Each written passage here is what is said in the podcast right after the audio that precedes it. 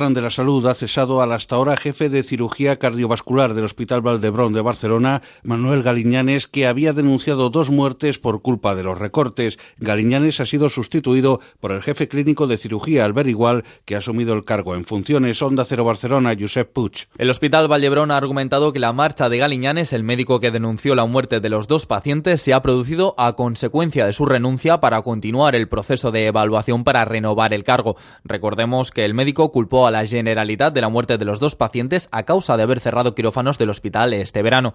Galiñanes ostentaba el cargo de jefe de cardiología del hospital y ahora ha sido degradado a médico adjunto. Tanto la dirección del hospital como el Instituto Catalán de la Salud han negado la relación entre la denuncia y que el médico haya dejado de ejercer. Aseguran que ha dimitido por voluntad propia. La vicepresidenta consejera de Bienestar